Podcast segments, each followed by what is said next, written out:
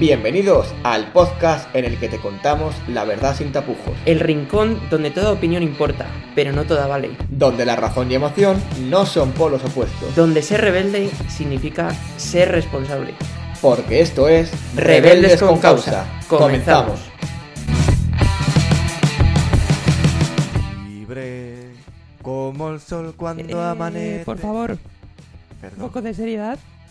Porque No, no, no, no, no, me acabas de cortar. te acabo de cortar porque creo que este es un tema demasiado serio como para tratarlo así con cancioncitas. Bueno, pero hace una semana justamente hablábamos de que no hay nada mejor que hablar de la seriedad a través del humor.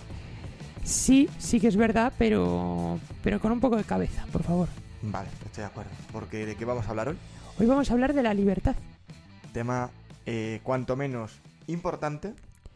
pero que, que muy poca gente sabe realmente lo que es la libertad. Hombre, la libertad, ¿qué es la libertad? ¿Qué es la libertad? Es una buena pregunta. Te pasa palabra, te la paso a ti. Pues mira, la libertad yo creo que lo primero de todo es un derecho humano. Mm, Me parece perfecto. Y por lo tanto, si hablamos de derecho humano, lo, lo deberíamos de tener todas las personas, ¿no? ¿Crees que una persona, por el hecho de nacer, ya... mm, el ser humano trae consigo la libertad? Ostras, es cuanto menos un melón interesante y, y creo que quizás lo podemos dejar un poquito más para adelante. Vale, ¿Te me, parece? me parece bien. Vamos a ir hablando de qué es la libertad, esa definición que estamos haciendo. Hemos hablado de que es un derecho humano, uno de los más importantes quizás. Luego veremos a ver si pues este derecho humano lo tenemos todos o no lo tenemos todos. Pero ¿qué más podríamos decir de la, de la libertad? La libertad yo creo que es algo... mm, Quizá vayas contestando la pregunta esa, pero es algo intrínseco que tenemos que tener todos los seres humanos. Si no somos libres, no somos nada, en el fondo. Y la libertad de alguna manera es esa capacidad de poder ser cada uno de la manera que quiere ser, ¿no? Podríamos decirlo. Eso es, y de elegir también el proyecto de vida que queremos vivir Eso es. y, cum- y cumplir nuestros sueños para llegar a esa felicidad que hablamos el, el pasado fin de semana. Y mira, si yo tuviera que definir la libertad con una palabra, ¿tú con qué palabra lo dirías? Con una palabra, Una palabra. pasa palabra. Has visto y espeso, Samu. ¿eh? Sí, sí, sí. Yo diría respeto. Respeto. O sea, Mira, el- Sí, sí, se me acaba de ocurrir. Ahora, mi palabra es responsabilidad. No, bueno, claro, si es que al final pues, un 5, los otros 5 puntos van para mí. Para ti ya es la Eh, mitad, aquí hay que igualar. Perfecto. Pues mira, ahora si quieres te dejo explicar por qué responsabilidad, pero bueno, voy a explicar por qué respeto. Quizás la palabra respeto no define lo que es la libertad, pero sí que define el valor que representa o, o adquiere esa libertad, ¿no? Quieres decir que eh, la libertad siempre lleva asociado un respeto, ¿no? Quiero decir, tú tienes que intrínsecamente respetar la libertad del otro para tener tu propia libertad. Correcto. Ahí A está. eso es O lo sea, que tu libertad acaba donde empieza la del otro, ¿no? Eso es. No, mm, me parece muy claro. Y esto va relacionado con la Eso es, responsabilidad. eso es lo que iba a decir yo ahora. Y al final viene a ser lo mismo, ¿no? ¿Por qué? ¿Por qué responsabilidad? Mira, hay una frase del Papa Francisco que dice que la libertad es el coraje de tomar decisiones con grandeza. Muy buena Y yo creo que el coraje, el verdaderamente, la verdadera valentía que tenemos que tomar cuando mm, realizamos un- una acción es ser conscientes de que esa acción tiene unas consecuencias y de aceptarlas como tal. Y ahí está nuestra libertad de ser conscientes que con esa libertad que tenemos tenemos que emplearla de una forma correcta y, y teniendo un poco de, de cabeza. Muy bien dicho. Y ahora si quieres ya, una vez que hemos definido bien todo lo que es la libertad, vamos con el melón de antes. Adelante. ¿Tenemos todos libertad o todos los seres humanos que englobamos en nuestro planeta Tierra tenemos la misma libertad? Yo creo que es indudablemente un no. Hombre, ¿Tú qué sí, opinas? yo también lo pienso que es un no. Es un no rotundo porque, bueno, en un primer lugar, eh, hay muchos países que siguen viviendo bajo dictaduras y no tan, tan lejos y nos podemos pensar siempre como un país subdesarrollado y te vas a, a África o eso, pero es que hay países en Sudamérica que no tendrían por qué ser subdesarrollados como es Venezuela, que siguen viviendo dictaduras. Entonces yo creo que es eh, algo que tenemos que darnos cuenta, por ejemplo, en Afganistán, Mm. lo rápido que se puede ir la, la libertad en muy poco tiempo. En cuanto ya América decidió salir, eh, volvió al dominio talibán. Entonces es, yo creo que un, un, un valor que muchas veces lo valoramos muy poco. Estoy muy de acuerdo. Y es que además, lo que decías tú, que no. Para hablar de libertad no tenemos por qué hablar de primer mundo o de país desarrollado. No, creo que ya hemos evolucionado de una manera que al final, y más hoy en día con, con los medios de comunicación que hay, las redes sociales, que ya hablaremos de ellas también, que está al alcance de todos saber la información de lo que pasa por ahí. Y, tengo la sensación como que como sociedad que somos, a veces omitimos esas realidades. Es decir, por ejemplo, el caso de Venezuela, ¿no? Vemos que pues hay una dictadura y es como, sí, sí, uy, qué pobres, pero Es que a veces es más fácil mirar hacia otro lado. Porque vivimos muy cómodos aquí. Como tenemos esa libertad, efectivamente que no te voy a decir yo que cojas ahora y vayas a Venezuela y, y crees una revuelta, porque tampoco, ¿no? Pero, pero como que muchas veces mm, nos acostumbramos o nos acomodamos, lo que has dicho tú, a, a esos problemas que yo no los tengo, los tiene otros, bueno, pues es su problema. hay un. En el Holocausto hay un, po- un poema muy famoso que es, siempre hablan de. mm, Era como. eh, quiere decir este poema como que siempre te piensas que vas a ser el último al que te pase algo y al final te acaba pasando. Entonces decía, eh, primero vinieron a por los judíos y yo estuve callado. Luego después fueron a por los gitanos y yo estuve callado. Finalmente vinieron a por mí y no hubo nadie que quisiera defenderme, que pudiera defenderme, porque estabas tú solo. Y yo creo que en eso se trata también el combate por la libertad, de darte cuenta que si tú no defiendes ahora a los que no pueden tenerla, va a llegar un momento que nadie te va a defender a ti. Mm, cambiando un poco de tema.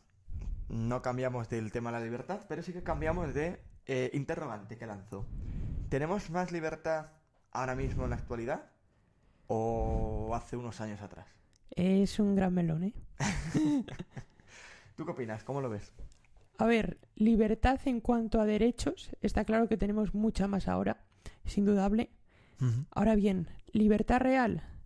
Eh, el otro día estaba viendo un, un programa, eh, Chester, que lo presenta Risto Mejide y aparecía Mar Márquez. Entonces hablaba un poco de la- el tema de las redes sociales y decía un poco como que antes todos los pilotos no tenían ningún problema para expresar lo que, lo que les pasaba, lo que querían. Pero ahora es como siempre pensando en lo que van a decir de ti en las redes sociales, que lo puedes ver, antes no lo podías ver, que recibías un periódico y no venía lo que los demás habían opinado de ti, como que existe ese miedo a opinar, a decir lo que verdaderamente se piensa. Mm, lo siento mucho, pero no estoy de acuerdo. ¿No estás de acuerdo con Mar Márquez o conmigo? contigo, contigo. Con Mark. Mark es un grande, eh, como hemos todos los sábados. no, no. Pero, mm, a ver, yo lo que veo es que claramente estamos en una sociedad donde hay mucha más libertad. Tenemos que seguir construyéndolas. Hay muchas situaciones y no hace falta irse fuera de España. ¿eh? En la propia España podemos ver situaciones donde quizás esa libertad no es tan común. Pero, pero creo que quizás el único límite, que sí que te doy un punto a favor, que impide esa libertad total son las redes sociales.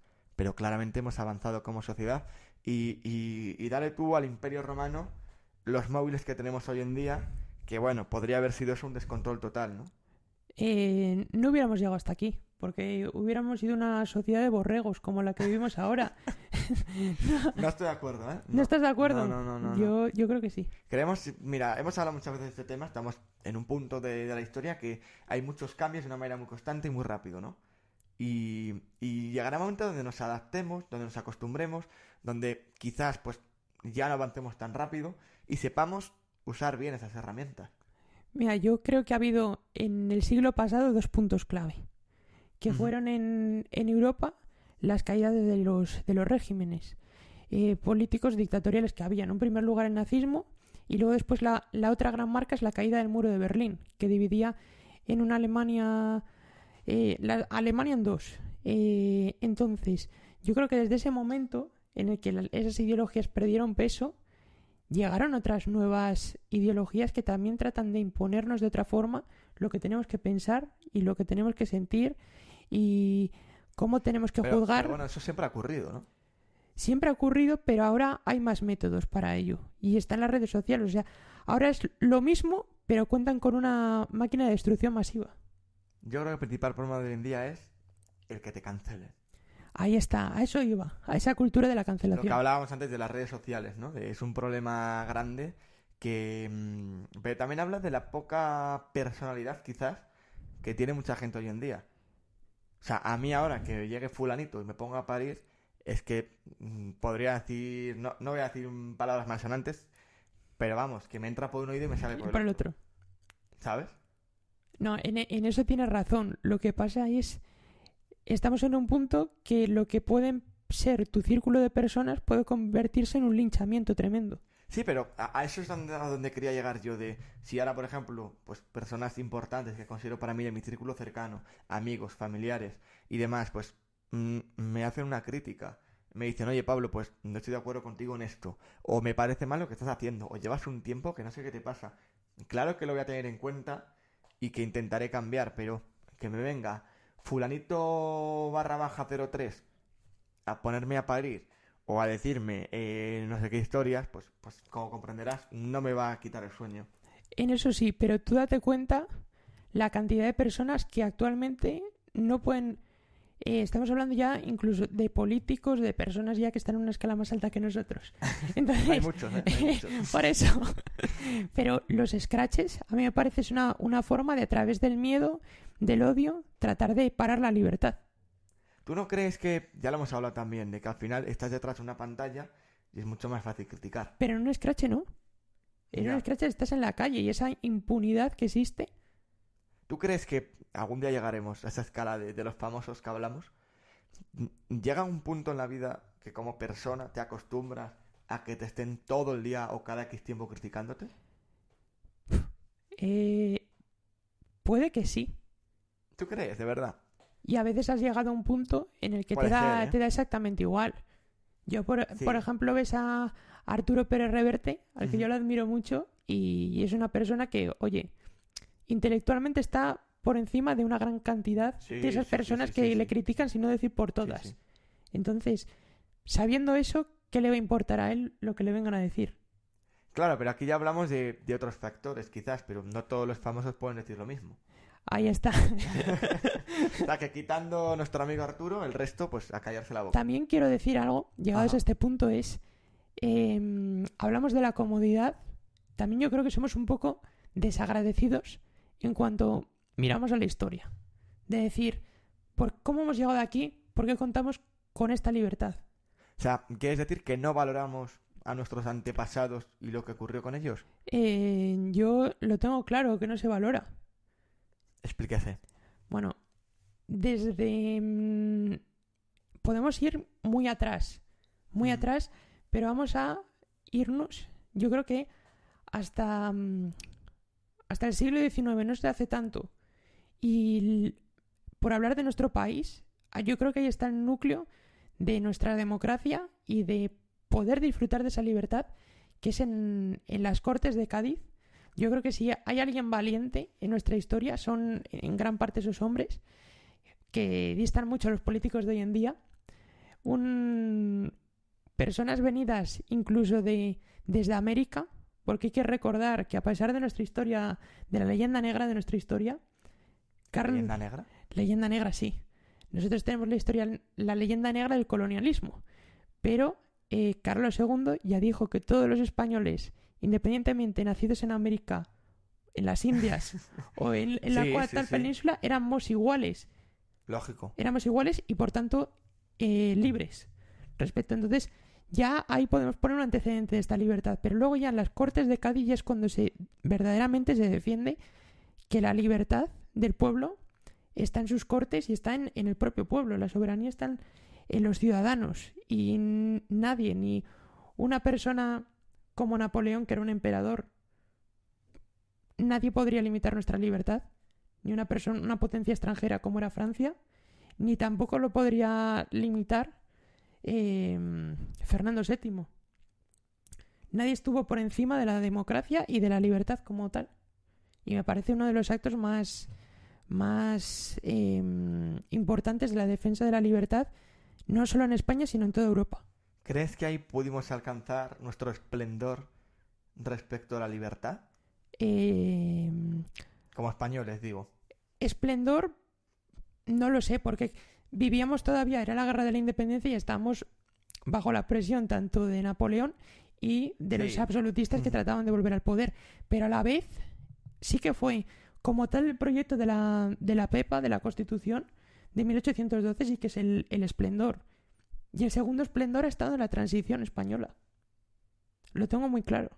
Puede ser, pero ¿no piensas que, por ejemplo, dentro de 100, 150, 200 años, también pueden pensar los mismos las futuras generaciones de... Ahora tenemos ya por fin la libertad, y hace 200 años no la había. Yo creo, pero como tal, la libertad de decir en cuanto a derechos ya se ha alcanzado. Sí. En cuanto sí, a sí, decir, sí. no puedes, ya tampoco, podrás luchar porque esos derechos que existen en papel Ajá. lleguen a la realidad. Sí, Ahí o, es- o que se desarrolle en más partes del mundo. Ojalá. Ahí está. ¿Crees que la mujer y el hombre tienen la misma libertad? Mm, la misma libertad. Eh, ¿En dónde me hablas? ¿Europa o todo el mundo?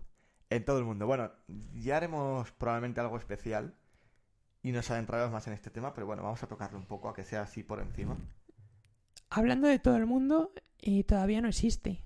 Existe todavía la mutilación femenina, la, mm, la imposición a la mujer a matrimonios de conveniencia o matrimonios en los que, pues eso, a casarse con una persona a la que no quiere, por determinados motivos culturales, sociales, y existe todavía imposiciones a que mujeres no pueden ir a, a- a trabajar, no pueden ir a la escuela, no puedan formarse.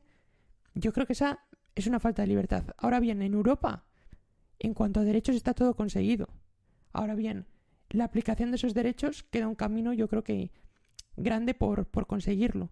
Y a la vez, lacras como la violencia de género, que es una realidad innegable, yo creo que eso es de nuevo una, mm, un signo de que todavía hay que trabajar por la libertad de la mujer.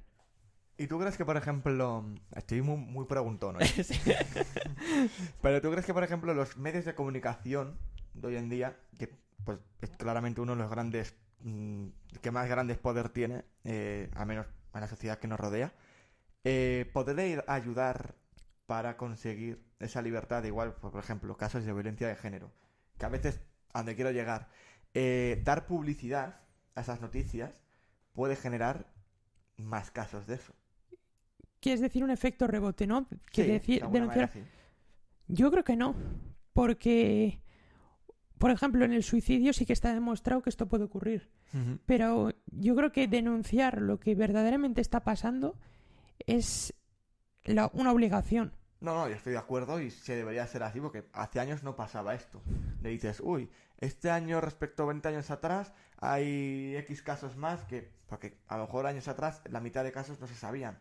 Entonces creo que está bien, pero claro, a veces puede condicionar que, pues bueno, es que hay mucha gente medio loca o loca entera por ahí leyendo estas cosas. Sí, pero por eso hay que concienciar, yo creo. Ahí está la clave. Sí, sí, sí, sí. ¿Crees que la libertad se enseña, se educa? Voy a darte la palabra. Sí, que mm, llevas mucho contestando, así te dejo tranquilamente ver agua si quieres. Me parece Voy bien. a... Voy a contestar. ¿Se educa la libertad? Pues hombre, en, a- en a- en algún punto, porque la libertad al final engloba muchas cosas. No es algo simple. Creo que en cierta parte sí. El, el- el enseñar, por ejemplo, eh, de que en la sociedad hay unas normas. Creo que al final eso también es un punto de la libertad. Es decir, lo que hablábamos antes de tu libertad acaba donde empieza la del otro. El, el respeto a la libertad. Eso, sí que se puede es. enseñar. Quizás esa, esa sería la palabra, ¿no? De, de que, pues por ejemplo, cuando somos pequeños, aprender a respetar, aprender a saber, hay unas normas y por qué existen las normas y para qué sirven las normas. Las normas no están porque sí, hay un, hay un motivo, ¿no? Pues creo que de alguna manera es también comprender lo que es la libertad. Yo también lo creo. Eso. Y yo creo que también tendríamos que enseñar a mm, ir en contra de la cultura de la cancelación.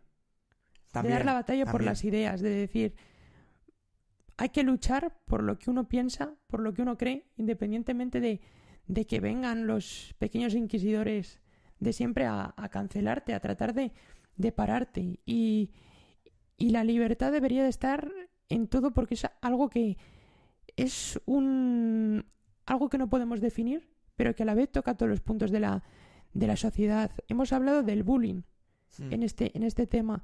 Pues la, la defensa de la libertad es defender a ese niño que está pasando lo mal. Eso es. Hemos hablado de la familia y a la vez defender al, al- a la familia es, es un acto de, de- de libertad y que puedan exist- seguir existiendo diferentes tipos de familias, también defender la libertad. O sea, yo creo que hemos hablado de muchas cosas a lo largo de este podcast, pero es que la libertad engloba todo. Sí, yo creo que también, hilándolo con eso, eh, que al final, para conseguir tu propia libertad, tienes que ayudar a conseguir la libertad de los que te rodean, ¿no? Ahí está, y es que la libertad yo creo que no puede existir si no lo es para todos. No puedes decir determinada parte de la población puede ser libre, determinada parte de la población no. Entonces yo creo que para ir cerrando ya el podcast, que no queremos aburrir mucho, eh, yo voy a invitar aquí a todo el mundo a que luche, a que luche por sus ideas, a que dé la batalla y, y que nunca se rinda por seguir sus proyectos de vida, independientemente de que le vayan a decir que no vaya a triunfar Que no se deje llevar por, por esa cancelación. por las modas, Eso es. que busque en sí mismo, no fuera. La riqueza como sociedad está en que cada uno de nosotros seamos nosotros mismos. Que así sea. La libertad, Sancho, es uno de los más preciosos dones que a los hombres dieron los cielos. Con ella no pueden igualarse los tesoros que encierra la tierra ni el mar encubre. Por la libertad, así como por la honra, se puede y se debe aventurar la vida. No cabe duda que Cervantes encarnó en Don Quijote una figura hoy más necesaria que nunca, y es que la lucha incansable por la libertad es la mayor hazaña a la que podría aspirar el más valeroso caballero andante. Desde pequeño me ha apasionado nuestra historia y creo que es deber recordar que hoy en día disfrutamos de una gran libertad gracias a todos esos Quijotes que antes lucharon por ella. Desde los héroes del 2 de mayo que se arrojaron a la calle con lo más próximo que tenían a defender que su patria siguiera siendo libre, a esos liberales que las Cortes de Cádiz proclamaron que nuestra libertad residía en el pueblo y estaba por encima de cualquier felón que quisiera apropiarse de ella, a esas valientes mujeres sufragistas que pelearon porque la mujer tuviera derecho al voto y fuera considerada igual al hombre, a todos esos valerosos soldados que defendieron la libertad del continente frente al horror y al totalitarismo, a esos valientes que en el País Vasco desafiaron a los miserables que querían acabar con su libertad, aunque eso les costara morir con un disparo en la nuca. La historia nos mira cada día y tenemos un deber y una deuda con ella. Pero por miedo o comodidad, estamos permitiendo que el populismo o la cultura de la cancelación crezcan más que nunca, poniendo cadenas y obstáculos a nuestras libertades, destrozando talentos y alzando a mediocres solo por una ciega abnegación ideológica, dejando que fundamentalistas que han decidido hacer de sus etiquetas, progres o fachas, un motu propio, nos digan qué y cómo debemos pensar, vivir, juzgar. ¿Cómo estamos permitiendo que pase esto? La resignación y la falsa moderación son la peor enfermedad que asola nuestra sociedad y en especial creo que también nuestro país. Estamos dejando que triunfe el que más chilla, el que más odia, el que más ruido hace. Los mismos que odian la libertad porque no creen que se pueda ser capaz de convivir juntos a pesar de nuestras diferencias y porque no soportan que su pensamiento rígido y único no sea aceptado por todos. Es hora de dar presencia y voz a todas aquellas voces que todavía están calladas. Llamadme iluso ingenuo, pero creo que todavía estamos a tiempo de dar la vuelta a la tortilla. La generalización siempre es injusta. Todavía soy capaz de ver entre tantos incompetentes que llamamos políticos a gente increíblemente capacitada para defender nuestra libertad sin complejos. Y mucha gente que desde lo pequeño, en sus trabajos, en sus familias, son el motor que nos une y sustenta. Y que nadie dude que cuando vean verdaderamente su libertad amenazada, demostrarán que nadie ni nada, creyéndose dioses, podrán arrebatársela.